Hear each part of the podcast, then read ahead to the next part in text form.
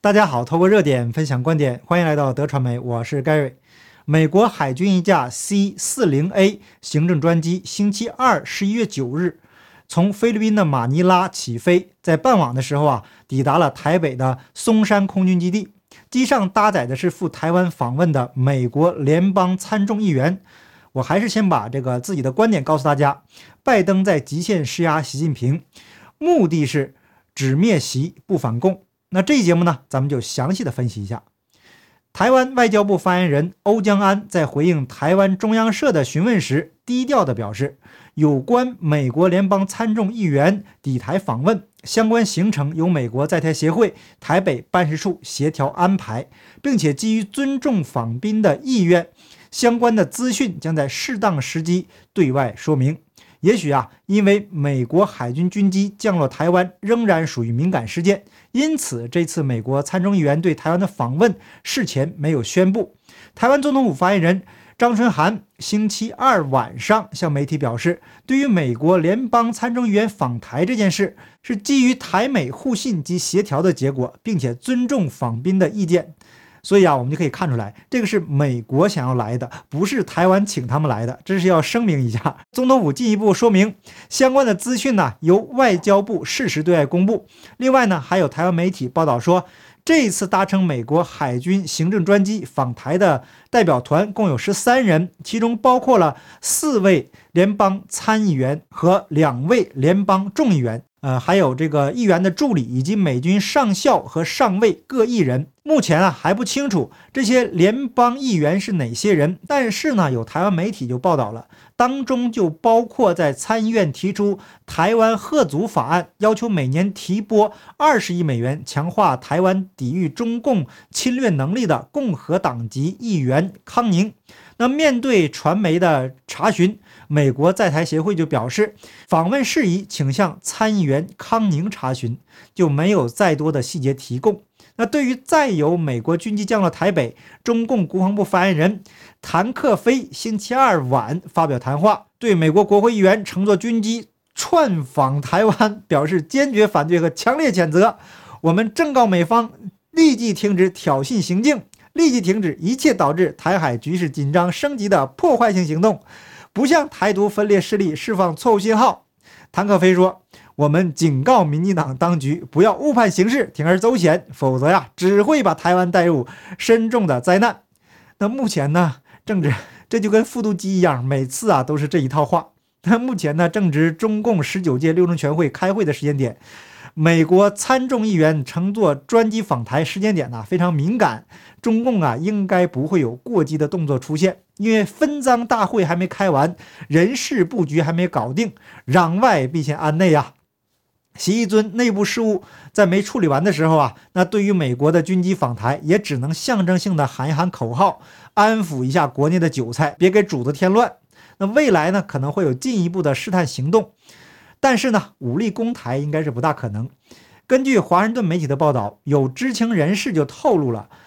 拜登跟习近平的视讯会议最快可能在下周举行。那白宫新闻秘书尚皮耶在周一的例行记者会上就被问到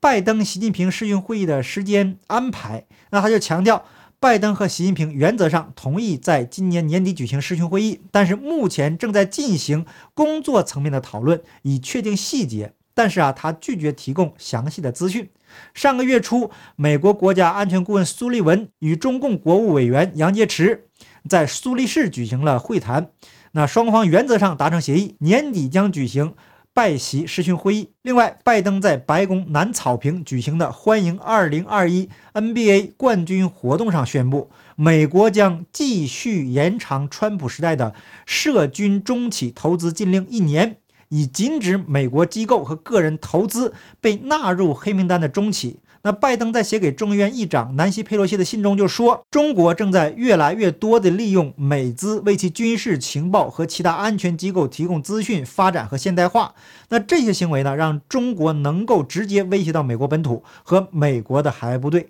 我个人认为啊，这很有可能是针对中共试射超高音速导弹的回击。那美国金融时报几天前独家引用了五个不知名的消息来源说，中共军方在八月份发射了一枚运载超高速滑翔飞行器的火箭。那这个飞行器在低轨道空间飞行，绕了地球一圈，然后啊向目标巡航，最后没有命中目标，偏离距离大约三十二公里。那这条新闻呢，在美国引起了轩然大波。拜登在发出的通告中说。在中共情报和其他安全机构的支持下，中国的军事工业复合体继续构成一个不寻常的特殊威胁。通过军民融合的国家战略，中共迫使民营公司支持它的军事和情报活动，从而扩大了国家军事工业复合体的规模。那这些公司虽然表面上仍然是私营和民用的，但直接支持中共的军事情报和安全机构，并且帮助他们的发展和现代化。同时呢，这些公司通过在国内外的交易所交易、出售证券给美国投资者，游说美国指数提供公司和基金将这些证券呢纳入指数，并且从事其他的行为，以确保能获得美国的资金。那拜登呢，已经在六月三日发布了一项行政令，禁止美国实体购买或者出售。五十九家和中共国防和监控技术有关的中企公开交易证券，同时啊，要求修订川普二零二零年十一月签署的第一三九五九号行政令，建立一个可持续的和强化框架，以禁止对中共国防和监控技术公司的投资。另外呢，根据美国的多家媒体报道。铁穹系统部署关岛期间，还将与部署在关岛的其他防空反导系统进行整合测试。铁穹系统是在台海紧张情势急剧升高时进驻关岛的。铁穹呢，是以色列拉斐尔先进防御系统公司研发的防空系统，主要用于拦截五至七十公里内的火箭弹。那铁穹的防空系统由发射、雷达、操控和检测等装置共同组成，所以呢，对于来袭的火箭弹进行自动探测，并且发射导弹在空中对来袭的目标进行拦截。在今年五月的时候啊，这个以色列的巴勒斯坦的冲突中，以色列使用的铁穹系统拦截源自加沙的哈马斯火箭弹。那以色列军方的报告就说，拦截率达到了百分之八十五到九十。那美国陆军在美国国会授权下，去年耗资三点七三亿美元采购了两套铁穹系统。美国陆军今年八月曾经在新墨西哥州白沙导弹靶场，对其中的一套系统进行了首次实弹测试，结果呀，成功的击中了八个巡航导弹的模拟标靶。军事专家认为，以色列生产的铁穹防空系统可能防御不了弹道导弹或高音速导弹，但是对于飞行速度较慢或者低于音速的巡航导弹，可能还具备相当的拦截能力。铁穹系统无法拦截高速巡航导弹，因此铁穹很可能就是一个临时性的措施。那如果美国军方连一个临时性的措施都不放过，都要测试，这也就可以看出美国军方对中国日益增长的军事威胁的重视程度。中共在试射超高音速导弹以后。在中共国内却跟以往啊有所不同，没有看到太多的兴奋点，也没有看到过多的这个吹嘘和宣传，因为中共应该了解这个动作一定会引来美国的回击。那现在拜登延长川普时期的这个涉及中共军企的投资的禁令，就是对中共的一次回击。那综合这些媒体的消息，我个人判断，目前应该是拜登在给习近平极限施压。利用习近平忙于国内政治斗争的关键时间点，逼迫习近平展开视讯会议，让他在气候问题上做出承诺，从而减缓拜登国内持续下滑的民意。那目前，因为拜登在美国的倒行逆施啊，已经导致了美国各界对于拜登政府的强烈反对。那无论是左派还是右派，都表达了强烈的不满，民意调查降至历史的低点。但是对于打击中共这个问题上，在美国各界都会赢得好评。那如果拜登能够逼迫习近平进行视讯会谈，然后逼习近平对气候问题做出承诺，这样啊就可以缓解他在国内的一部分压力。同时呢，我个人判断，以拜登为傀儡的深层政府针对的是习近平个人，而不是中共这个体制本身。因为在十一月七日播出的采访中，美国国家安全顾问苏利文就说，美国政府对华政策的目标是创造一种环境，使两个大国在可预见的未来必须在国际体系中运作。他说，华盛顿希望国际体系中的这种共存能有利于美国的利益和价值观。他表示啊，北京在很多问题上确实有不同做法，这将让两国面临竞争。